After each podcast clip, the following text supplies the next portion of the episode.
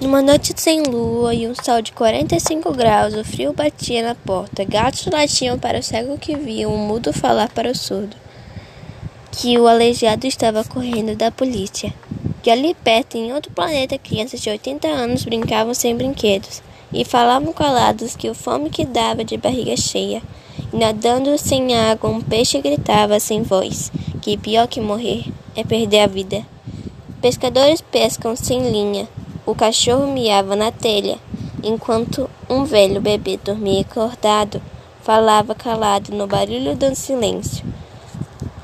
Em um dia de lua cheia, aviões voavam no chão, enquanto carros andavam no céu.